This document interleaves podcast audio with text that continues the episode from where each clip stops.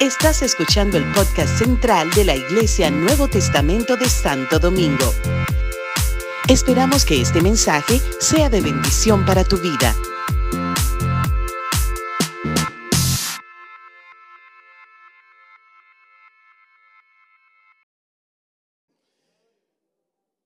Tengo un mensaje, Señor me dio.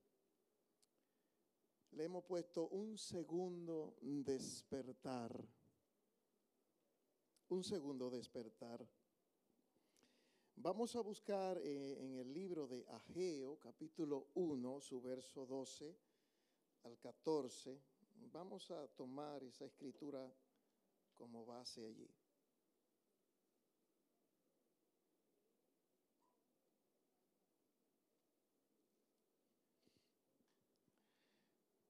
Lo tienen Ageo 1, verso 12 al 14. Dice así, y oyó Zorobabel, hijo de Salatiel, y Josué, hijo de Josadac, sumo sacerdote, y todo el resto del pueblo la voz de Jehová su Dios. Y las palabras del profeta Ageo, como le había enviado Jehová. Y temió el pueblo delante de Jehová. Entonces Ageo, enviado de Jehová, habló por mandato al pueblo diciendo, yo estoy con vosotros, dice Jehová. Y despertó Jehová el espíritu de Zorobabel. Repite conmigo, despertó Jehová el espíritu de Zorobabel, hijo de Salatiel, gobernador de Judá, y el espíritu de Josué, hijo de Josadac, sumo sacerdote, y el espíritu, y el espíritu de todo el resto del pueblo. Todo el mundo, Dios despertó su espíritu. ¿Cuánto dan gloria? Eso es avivamiento. Y vinieron y vinieron y trabajaron en la casa de Jehová de los ejércitos, su Dios.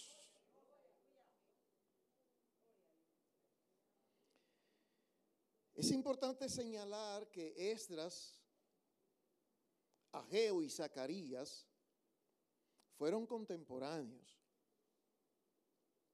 En Esdras capítulo 5, verso 1, podemos ver allí, profetizaron Ageo y Zacarías, ambos profetas, a los judíos que estaban en Judá y en Jerusalén en el nombre del Dios de Israel que estaba sobre ellos. Así que en el tiempo de Esdras profetizaron Ageo y Zacarías. En este mensaje estaremos viendo estos tres libros, algunas partecitas de ellos, de manera simultánea para nosotros tener entonces un mensaje más completo. El versículo 14 que leímos aquí especifica que Dios despertó el espíritu de Zorobabel, el gobernador de Judá. El único que puede despertar el espíritu es Dios. Solo Él lo puede hacer.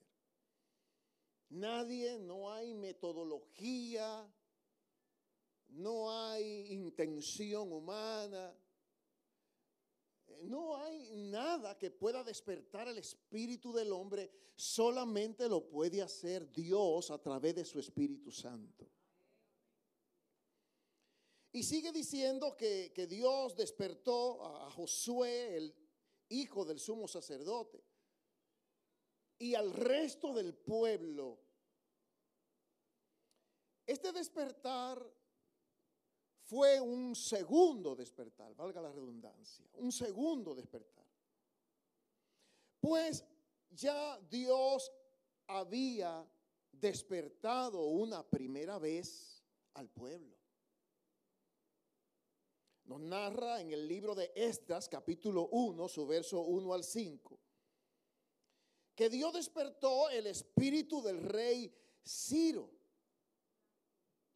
Ese no es ese despertar que, leímos en Ageo, no, este es un segundo despertar. Hubo un primer despertar que está allí registrado en, en capítulo 1, verso 1 al 5. También está en el último libro de segundo de Crónicas, los últimos versos. Y allí en ese primer despertar, Dios despertó el espíritu del rey Ciro, el espíritu de los jefes de las casas paternas de Judá, de los sacerdotes, de los levitas, para reedificar la casa de Dios que estaba en Jerusalén destruida. Estaba destruida, totalmente destruida.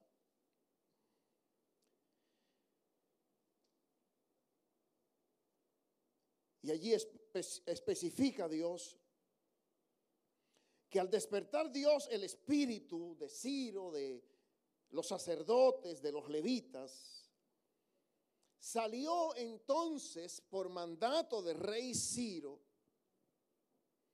un primer grupo a reedificar la casa de Dios con ese mandato de parte del Señor y con su espíritu avivado. Un grupo bastante numeroso de unas 49 mil personas, incluyendo los siervos y las siervas, nos dice Esdras capítulo 2, 64 y 65. Un grupo grande, 49 mil gente es un grupo grande. Así que aquel grupo que regresó de Jerusalén, de la cautividad, comenzaron a trabajar en la casa de Dios. Echaron los cimientos. Tenían como líderes a Zorobabel, el gobernador de Judá, y a Josué, hijo del sumo sacerdote Josadac. Esdras capítulo 3, verso 10 al 13. Nos habla de un momento histórico trascendental donde los cimientos de la casa de Dios eran echados. Y no especifica el versículo 12 de Esdras 3 que el lloro de los ancianos, los que habían visto la casa primera, se mezclaba con los gritos de alegría, de júbilo, de gozo de los más jóvenes, nos dice el versículo 3. Y que el júbilo era tan grande, tan grande, que se oía el ruido desde lejos. Qué tremendo. Qué avivamiento. Qué gloria. Qué presencia. Qué ánimo. Qué fervor. Qué avivamiento. Y trabajaron y echaron los cimientos de la casa de Dios. Y cuando el pueblo estaba motivado, trabajando con entusiasmo, alegres porque iban a reedificar la casa de Dios. Nos narra Esdras capítulo 4 que los enemigos, los enemigos del pueblo de Dios se levantaron. ¿Cuántos saben que tenemos un enemigo?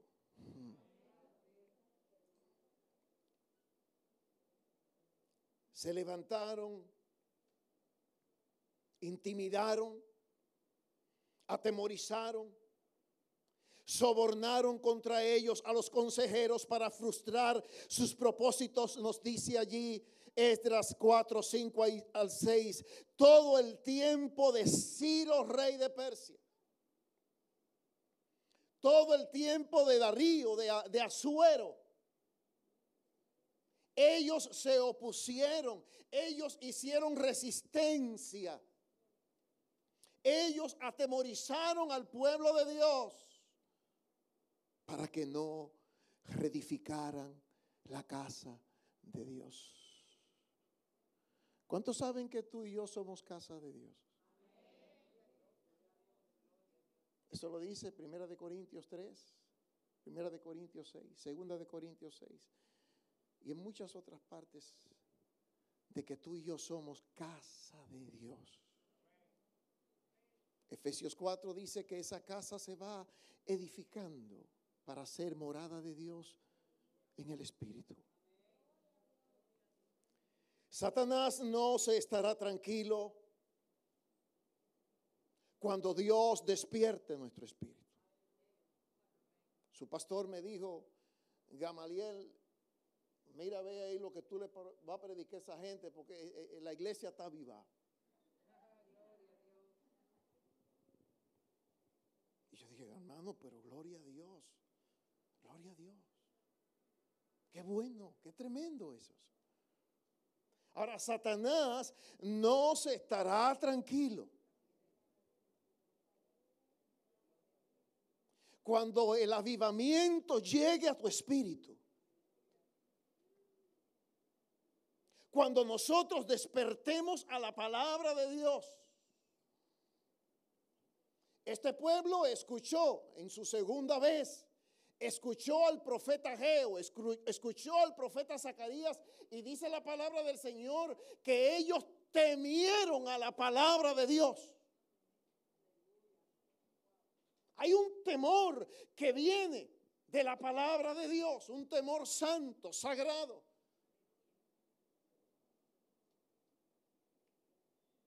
Si nuestro espíritu es avivado y comenzamos a trabajar a evangelizar, a buscar las almas, a orar más, ayudar más, servir más, leer la palabra más, a consagrarnos más al Señor.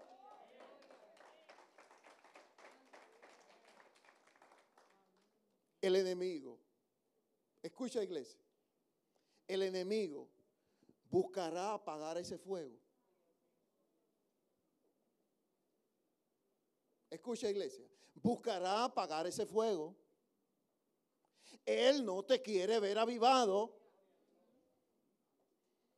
Él no te quiere ver edificando su templo, el templo de su Dios, de Dios. Él buscará desalentarnos, que colguemos los guantes él buscará que nosotros comencemos a enfocarnos y a preocuparnos por las cosas vanas y pasajeras de este mundo. Él buscará distraernos. Esos enemigos nos especifica Estras 4, 23 al 24. Que fue tal la insistencia que fue tal la persuasión de temor, de intimidación sobre este pueblo, que le hicieron cesar la obra. Un pueblo avivado. Ciro, que no conocía a Dios, como dice Isaías 45, aunque tú no me conociste, tú eras mi siervo. Aunque no me conociste. Qué, poderoso es Dios. Y despierta este rey pagano, despierta su espíritu. Y él da una orden, un decreto. Vayan y edifiquen la casa de Dios de los ejércitos. Mando yo, Ciro, rey de Persia. El gran Ciro.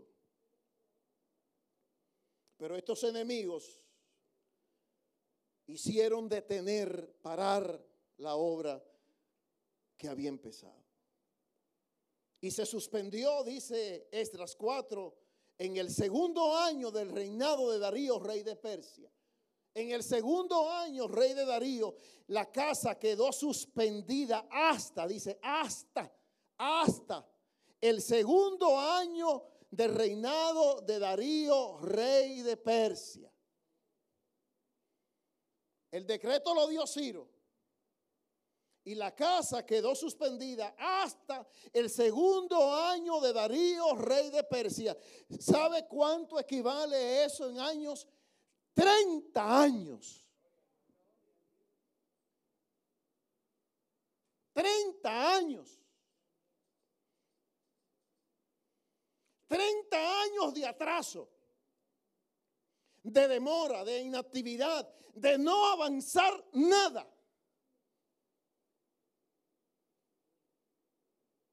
Dios ciertamente despertó su espíritu esta primera vez. Y comenzaron la obra, pero se detuvieron. Sí, sí, hubo un despertar. Hubo un despertar. De seguro que hubo un despertar de Dios, inequívocamente.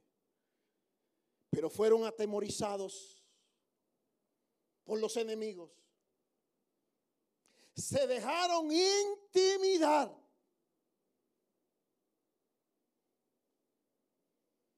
Esto yo lo voy a decir un poquito más adelante, hermano, pero aprovecho para decir Ellos, ellos tenían en la mano el decreto del rey Ciro. Ciro el rey lo mandó a edificar y le dio un decreto escrito.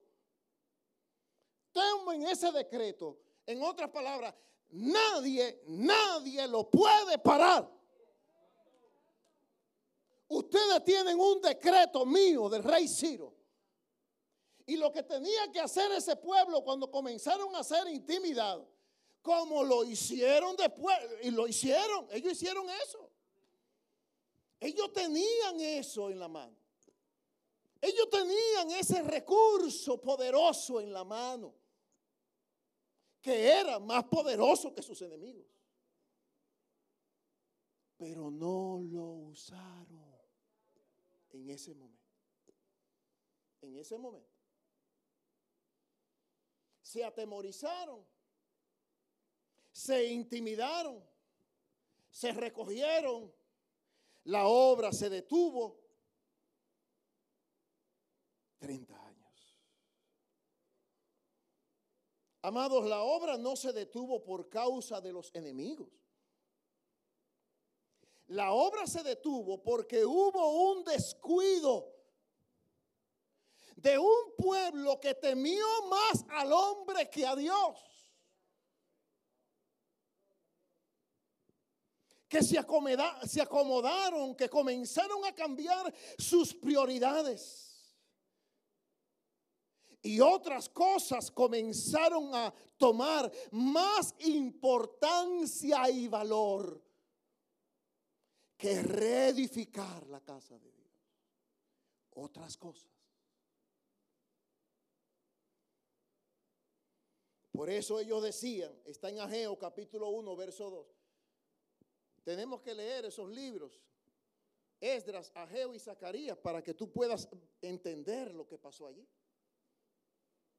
Por eso ellos decían, ese pueblo, que tuvieron el primer despertar, que, eran la, era la misma gente, la misma gente que tuvieron el segundo despertar. Lo vamos a ver ahora.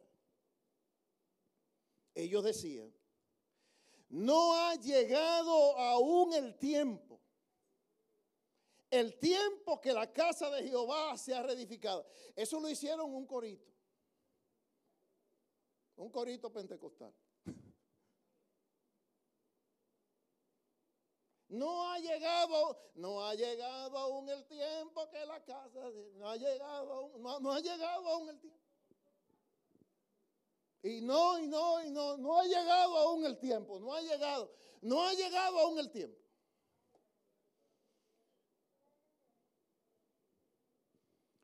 Entonces vino la disciplina de Dios. ¿Cuántos saben que Dios disciplina? ¿Cuántos saben que Dios azota? Al que toma, al que toma, vino la disciplina de. Y el Señor le dice a aquella generación por medio del profeta Geo, capítulo 1, está allí. Ustedes siembran mucho, pero es poco lo que cosechan. Comen, pero no quedan satisfechos. Beben, pero no les alcanza para saciarse. Se visten, pero no lo suficiente para abrigarse. Ganan dinero, pero no lo suficiente. Y lo que reciben es como si tuviese el bolsillo roto.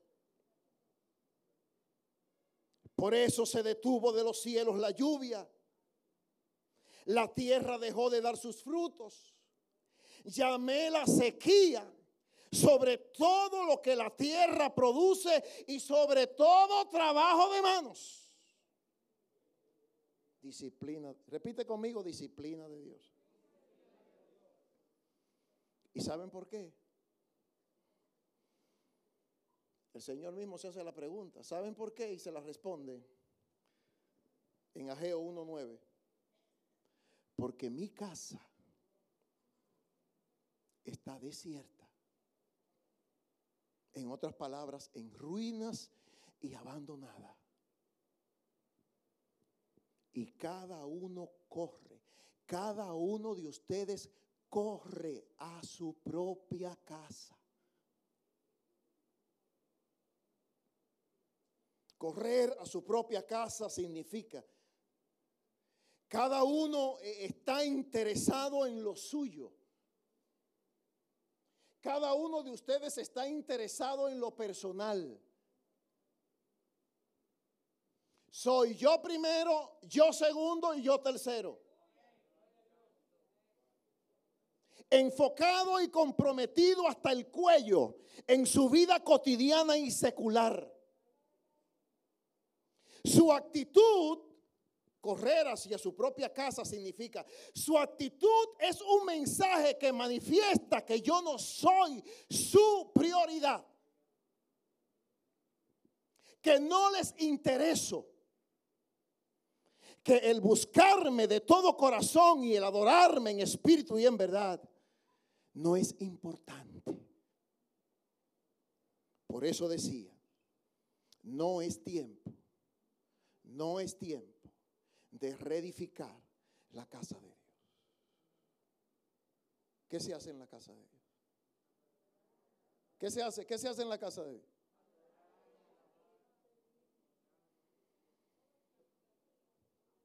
Adorar a Dios. Adorar a Dios.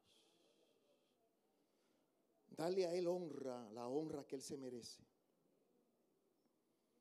Claro, claro, Sí, había tiempo, había tiempo, no tiempo para la casa de Dios, no tiempo para Dios, pero sí había tiempo para ocupación, para distracción, para trabajos, para esfuerzo en muchas cosas.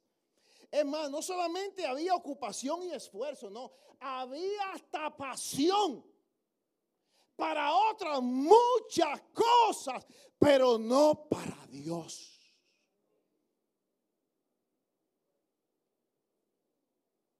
Y por eso vino la disciplina de Dios. Dios disciplinó a este pueblo y lo hará con nosotros si fuera necesario. ¿Saben por qué? Porque el Señor al que ama disciplina y azota a todo aquel que recibe por hijo, nos dice Hebreos capítulo 12, verso 6. Dios lo hizo con esta generación acomodada, complaciente, y lo seguirá haciendo hoy si no obedecemos su voz.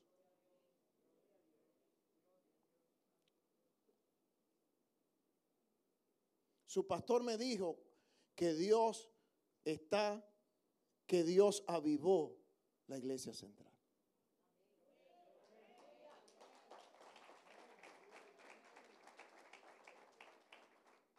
Y si Dios avivó la iglesia central, ¿qué es lo que Dios espera? Repito, ¿qué es lo que Dios espera? Trabajo, ánimo, esfuerzo, dedicación, pasión, servicio, prioritariamente para Dios. Todo lo demás es secundario. Todo lo demás es secundario. Tú vas a pensar para ti, para ti de manera secundaria, pero no prioritaria. Si estás avivado. Si estás avivado.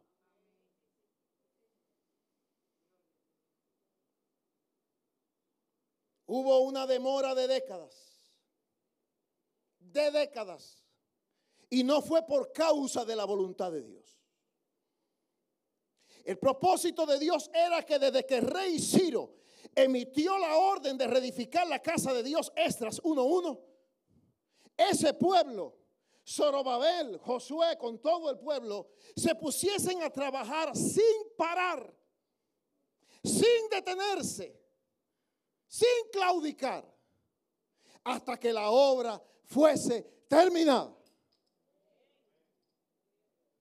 Dale un aplauso al Señor. Y así también pasa con nosotros. Desde que Dios despierta nuestro espíritu en el nuevo nacimiento, en ese mismo momento comienza una edificación espiritual. Y Dios lo que desea es que haya un progresivo avance en nosotros. No quiere ver en ningún hijo de Dios estancamiento. No quiere ver en ningún hijo de Dios síntomas de enanismo espiritual. Porque todos, todos absolutamente estamos llamados a alcanzar la plenitud de la fe y la medida del varón perfecto. Efesios 4, versos 13 al 15. Nos dice el versículo 15 de Efesios 4, siguiendo la verdad en amor, crezcamos en todo en aquel que es la cabeza. Esto es Cristo. El escritor a los hebreos, que a mi entender es Pablo, le escribe a la iglesia de Jerusalén, debiendo ya de ser maestros después de tanto tiempo. Tienen necesidad de que se les vuelva a enseñar cuáles son los primeros rudimentos de la doctrina de Cristo. El ABC. El ABC tienen de nuevo necesidad que les, se les vuelva a enseñar los primeros rudimentos, el ABC del Evangelio. ¿Por qué? Porque han quedado niños. Porque no les puedo dar alimento sólido, porque el alimento sólido es para los que han alcanzado madurez. A los que por el ejercicio tienen los ejercitados. Hay un ejercicio espiritual continuo, continuo. Y ese ejercicio espiritual continuo, esa edificación continua. Por eso Pablo le dice también a los corintios, ustedes son niños, ustedes se han detenido. Ustedes se han detenido de reedificar, porque yo puse el fundamento, el fundamento es Cristo. Entonces Pablo le dice, pero mire cómo cada uno sobreedifica. ¿Cuántos dicen amén? El decreto estaba dado, Dios despertó su espíritu, pero ellos dijeron, no es el tiempo.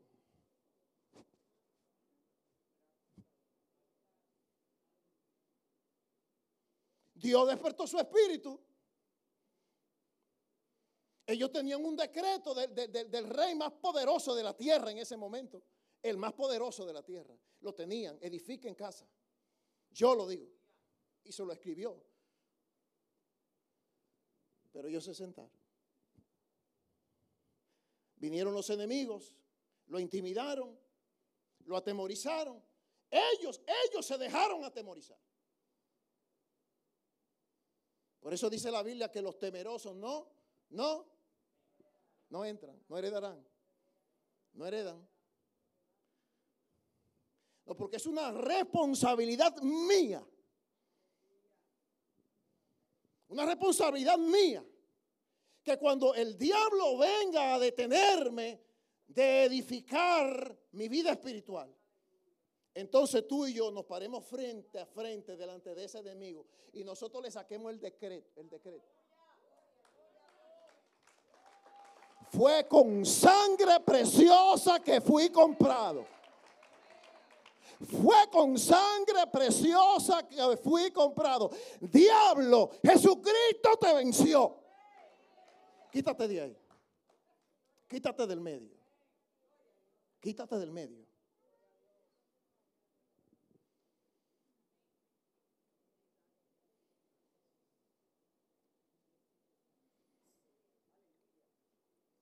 Pero hubo un segundo despertar. El pueblo se acomodó, se acobardó, comenzó a hacer sus casitas artesonadas. ¿Sabe lo que significa artesonadas? Que ellos abandonaron la casa de Dios y comenzaron a edificar sus propias casas. Comenzaron y la terminaron. ¿Tú, me entiendes lo que te estoy diciendo? Abandonaron la casa de Dios, que era el decreto de Ciro. Vayan allá. Ciro no le dijo, vayan a Jerusalén a edificar sus casas. No, edifiquen la casa de Dios. Era lo primero. Lo segundo era secundario. Claro que Dios le iba a dar su casa. Eso era secundario, todo vendría, por añadidura. Ah, no. Ellos dejaron la casa de Dios. Y ellos comenzaron a edificar sus propias casitas. Comenzaron y la terminaron. Bastante ready de todo completa de todo.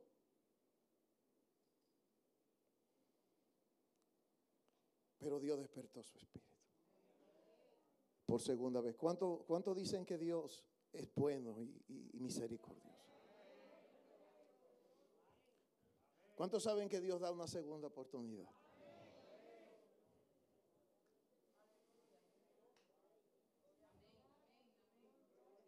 Porque Dios es misericordioso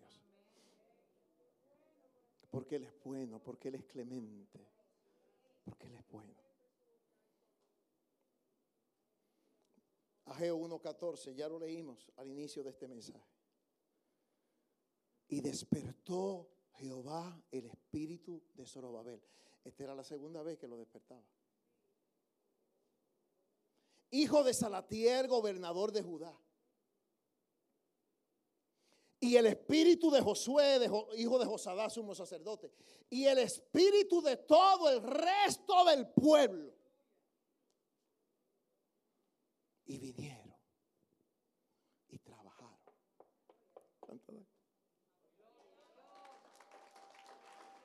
Y vinieron y trabajaron en la casa de Jehová de los ejércitos, su Dios.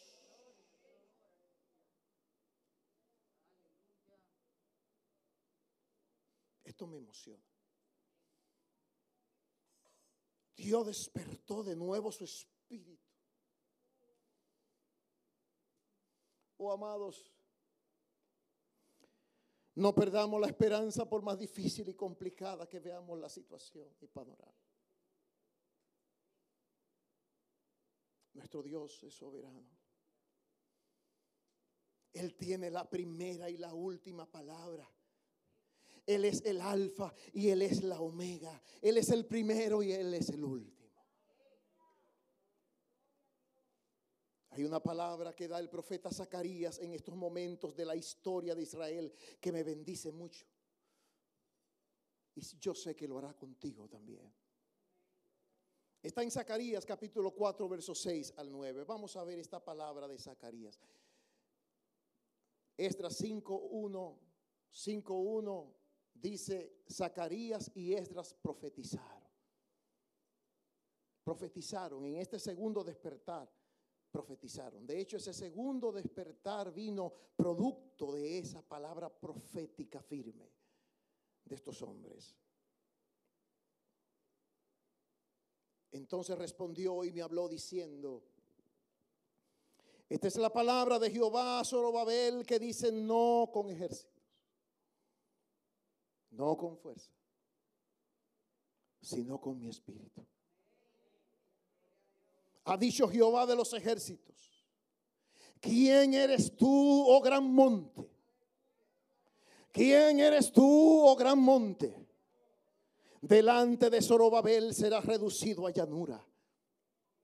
Él sacará la primera piedra con aclamaciones de gracia, gracia a ella.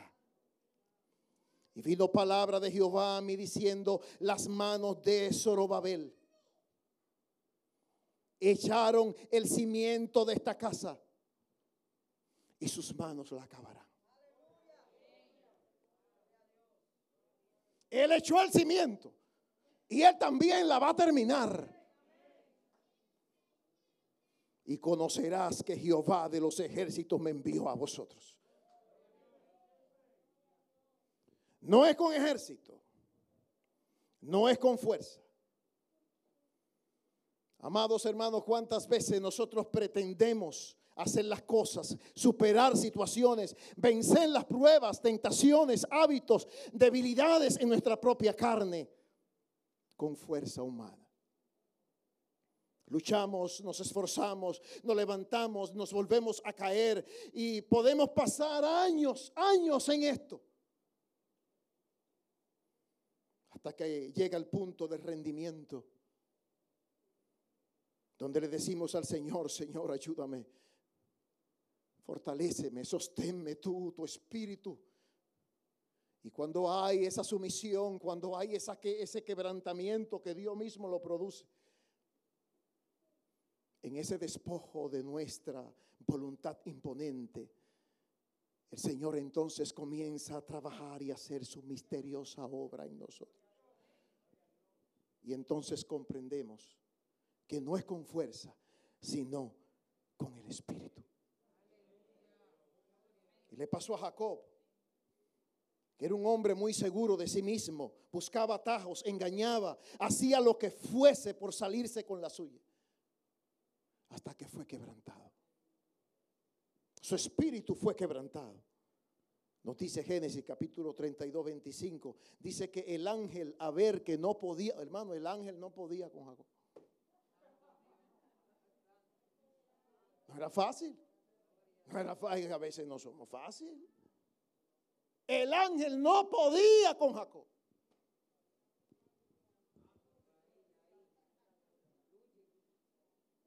Dice, ¿qué voy a hacer con esto? ¡Ping! Tocó en el sitio del encaje de su muslo, la cadera, se descoyuntó. Ay, mamá, se dislocó. Es un dolor horrible. Más que un cálculo.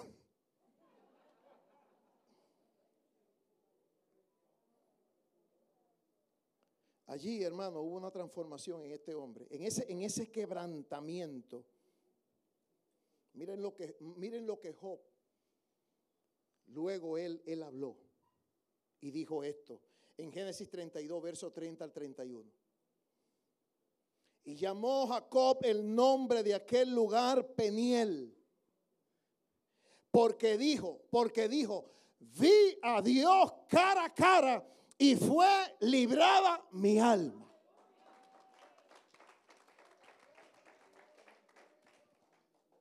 Y le salió el sol y cojeaba. Pero nunca fue más igual. Nunca más fue igual Jacob. Oh, sí, hermano, necesitamos una liberación del alma. Porque es en el alma donde está nuestro problema. Es el alma el asiento de la voluntad. Y nuestra voluntad es imponente. Y necesitamos ese quebrantamiento. Es en la voluntad donde nosotros contendemos con Dios.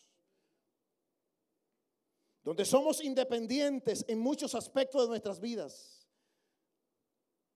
Hay hábitos pecaminosos arraigados en el alma que nos dominan.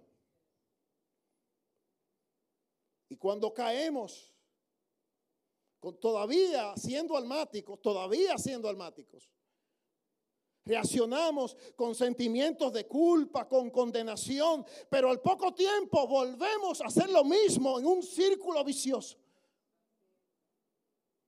Porque lo que necesitamos es algo ya definitivo, que Dios no quebrante. ¿Cuántos quieren ser quebrantados? Muy poca mano. Si yo digo, ¿cuántos quieren ser bendecidos? Amén. Poca gente dice, yo quiero ser que sí, hermano, deséalo, yo quiero ser quebrantado. Porque ahí está tu liberación.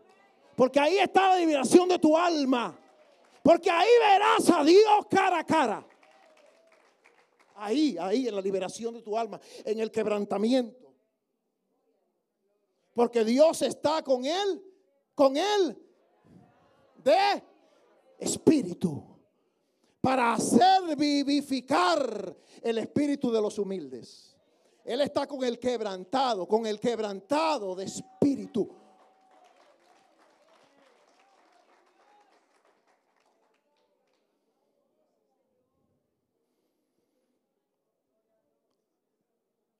En Romanos 7 el apóstol Pablo llega a una conclusión y es que no es con fuerza. Romanos 7:15 Pablo dice, yo quiero hacer lo que es correcto, pero no lo hago. Romanos 16, 7, 16, yo sé que lo que hago está mal, yo sé que lo que hago está mal.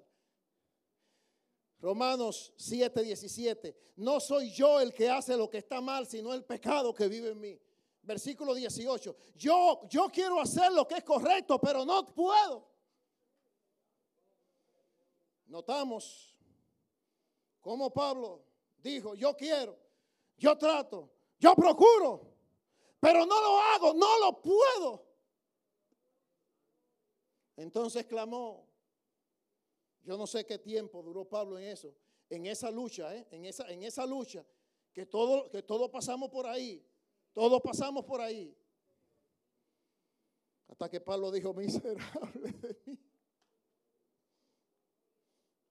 ¿Quién me puede librar de este cuerpo de muerte? Y ahí vino la voz. Y ahí vino su liberación. Y ahí vino la revelación. Ahí vino. ¿Quién, quién, quién me libra? ¿Quién puede? Miserable, miserable de mí. Yo soy un miserable. Y ahí vino. Gracias doy a Dios. Gracias doy a Dios por Jesucristo. Gracias doy a Dios por...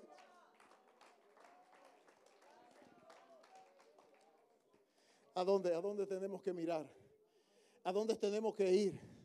¿A quién tenemos que invocar?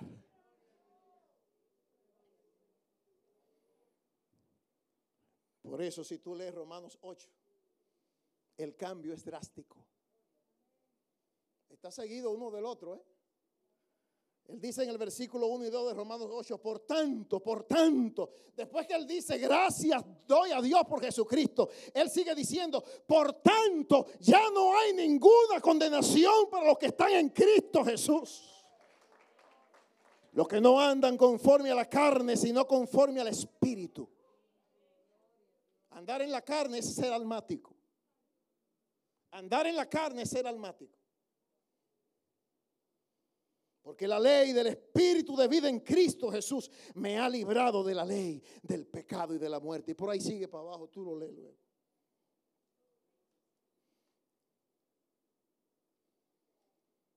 La segunda frase que contiene esta profecía en Zacarías Dice, ¿quién eres tú, oh gran monte? ¿Quién eres tú? ¿Quién eres tú, oh gran monte? Delante de Zorobabel será reducido a llanura. Monte aquí es figurativo.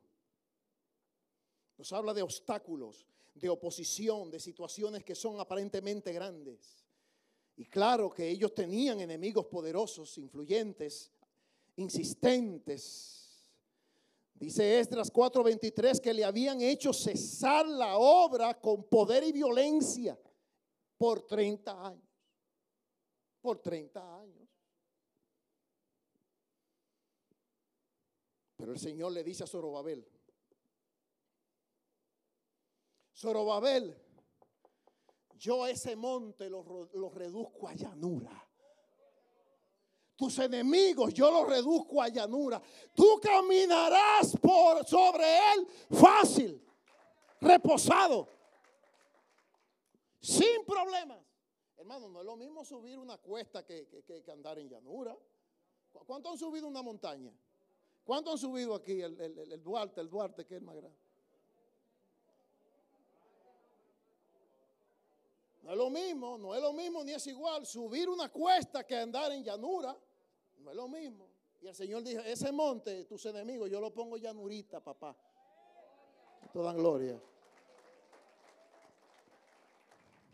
Todo su orgullo, toda su jactancia, toda su vanagloria serán nada, serán llanura. Serán llanura. Hay una palabra que la da este hombre llamado Nabucodonosor. Cuando él estaba en su vanagloria, cuando él estaba en su soberbia, como Dios lo quebrantó.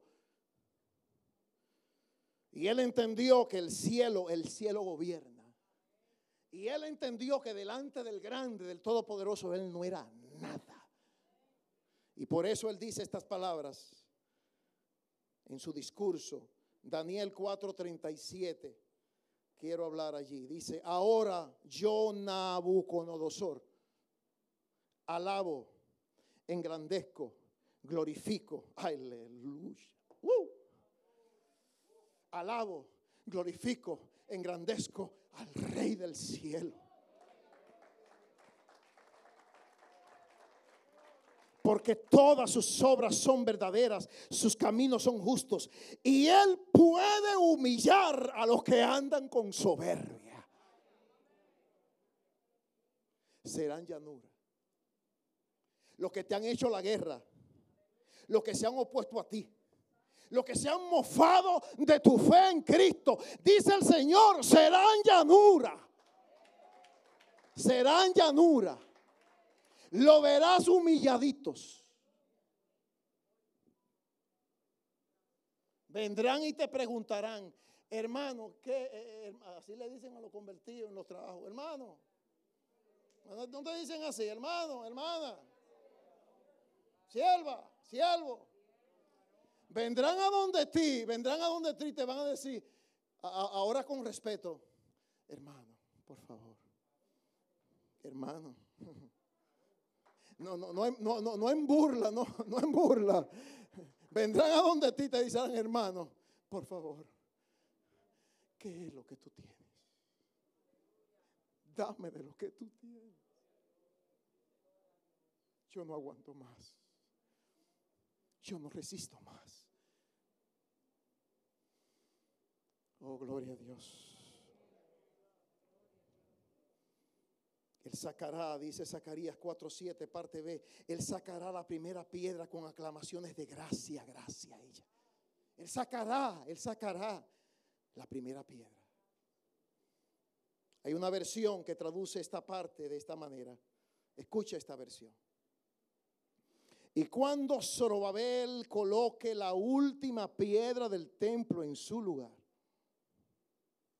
y cuando Zorobabel coloque la última piedra del templo en su lugar, la gente gritará, qué hermosa es, qué hermosa es.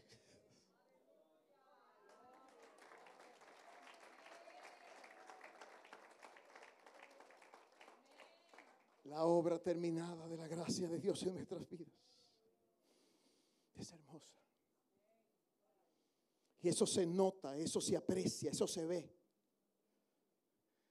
Ahí, ahí, no hay que aparentar nada, no hay que tratar de justificar nada, no hay que buscar reconocimiento de nadie, no hay que buscar aplausos, que cuando la gracia de Dios te pegó, te pegó.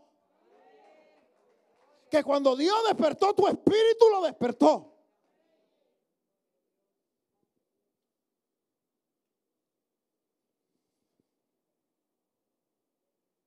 Aleluya.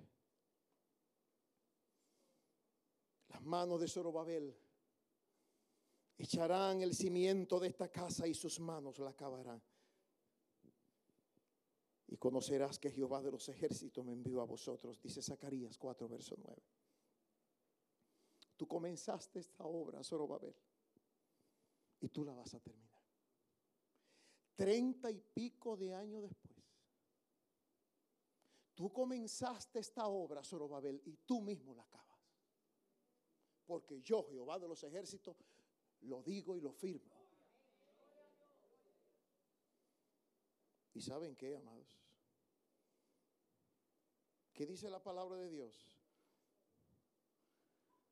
El que comenzó en ti la buena obra, la terminará.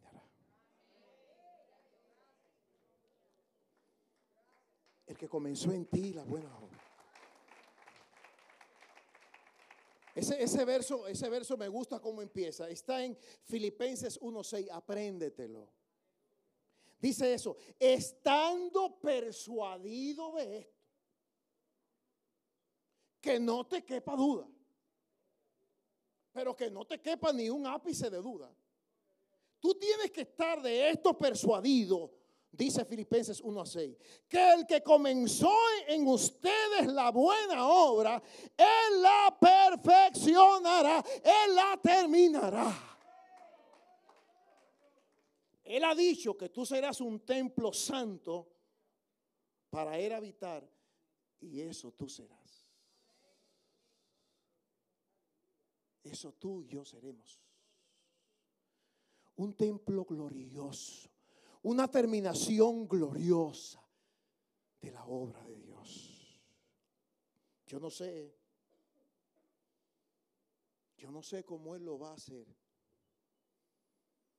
pero lo que yo sé es, lo que yo sé es que Él lo terminará. Y lo más hermoso de todo, y lo más precioso de todo es que gente que quizás no ha creído en ti, que quizás te han criticado, que ha tenido caídas, ha tenido luchas en tu vida, van a venir, van a ver la obra de Dios en tu vida y van a gritar hermosa es. Qué hermosa es. Qué hermosa es.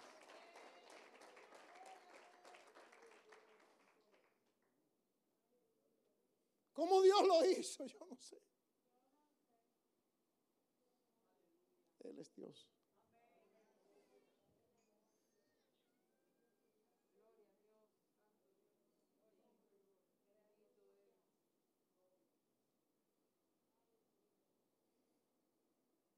Creamos, amados, en esa obra de gracia de nuestro Señor. Porque no es por fuerza, no es por capacidad humana, no es por sabiduría, no es por talento, no es por lo que puedas tener. Es por la gracia de Dios. Y aunque tú no lo veas, como dice una canción, Él está trabajando.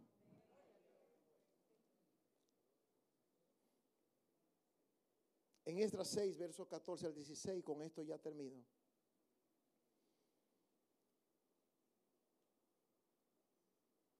Este gobernador de Judá, como Josué, como el resto del pueblo, como les leí, ellos vinieron y trabajaron en la obra de Dios. Miren lo que dice Esdras 6, verso 14 al 16 los ancianos de los judíos, después que Dios les despertó su espíritu una segunda vez, continuaron edificando y progresando de acuerdo con la profecía del profeta Geo y de Zacarías, hijo de Ido. Así edificaron. Así edificaron.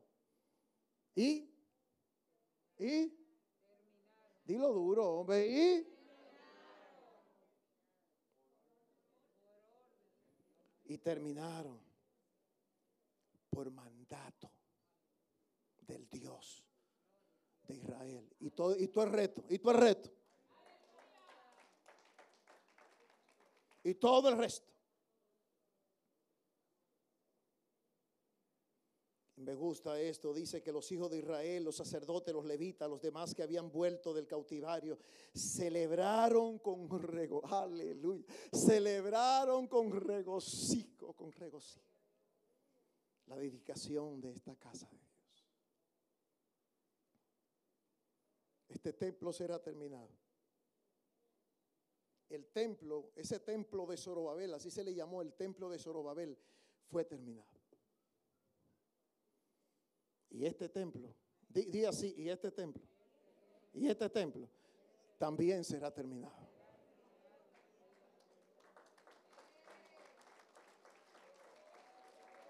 Él lo hará otra vez. Él me ha despertado. Él lo hará otra vez. Él me despertó. Su espíritu está en mí. Su gracia me capacita. Si yo oiré la expresión de otros gritar, es hermosa, es hermosa, es hermosa. Y Dios lo hará. Por eso que nadie, iglesia, nadie, nadie ni nada te detenga. Si has sentido ese despertar en tu vida, si has sentido ese avivamiento en tu vida, si has sentido ese frescor del Espíritu Santo en tu vida, en el nombre de Jesús te lo digo hoy, levántate, comienza y no pares nunca más. Nunca más. Nunca más. Nunca más. Nunca más. Hasta que te mueras. Hasta que te mueras. Aquí no hay vacaciones. Aquí no hay retiro. Aquí no se vale retiro. Yo estaré en esto hasta que me muera. Hasta que me muera. Y le doy un corto testimonio.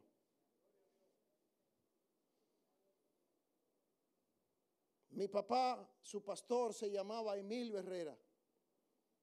Era pastor de mi papá en el campo, cuando nosotros vivíamos en el campo.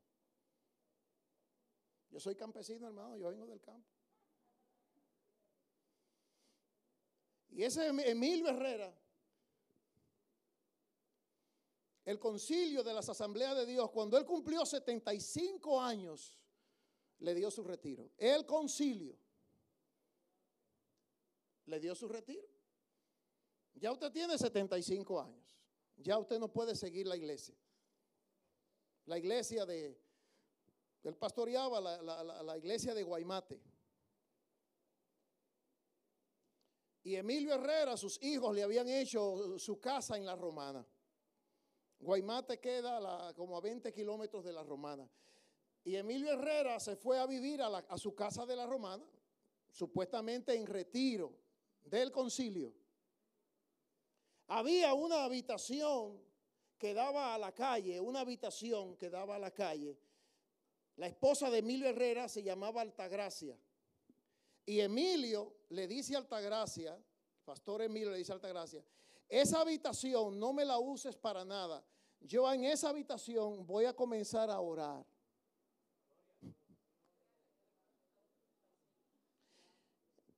Las casas antes tenían como, como doble puerta, todavía la hay, ¿verdad? Tú abrías la de arriba, la, de abajo cerraba. Y, y Emilio Herrera en una sillita él abría la de arriba y ahí comenzaba a cantar los himnos de gloria. Sembraré la simiente preciosa. Y a orar, a cantar y a orar.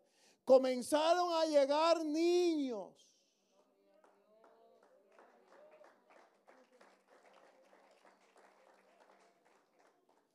Comenzaron, Juan, a llegar niños donde Emilio Herrera, el retirado,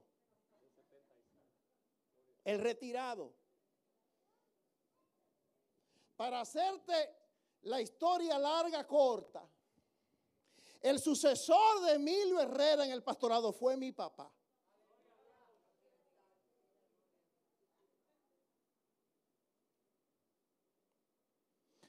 Cuando Emilio Herrera le entrega la obra a mi papá, ¿por qué murió con la bota puesta?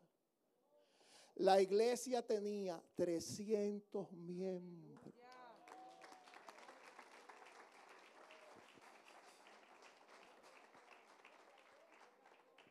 Aquí no hay retiro. Y si Emilio Herrera, viejito, lo podía hacer. Joven, que tú estás aquí. Joven, con toda tu fuerza, con toda tu energía, con todo tu brillo. Dale esa fuerza a Dios. Dásela, entrégasela. Entrega, conságrala. Conságrasela a Dios. Y verás, y verás, y verás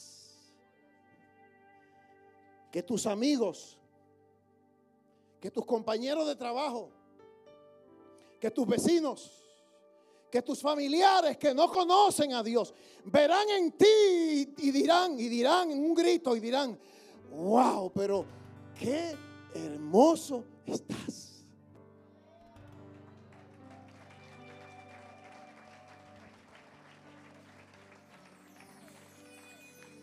Hermosa es.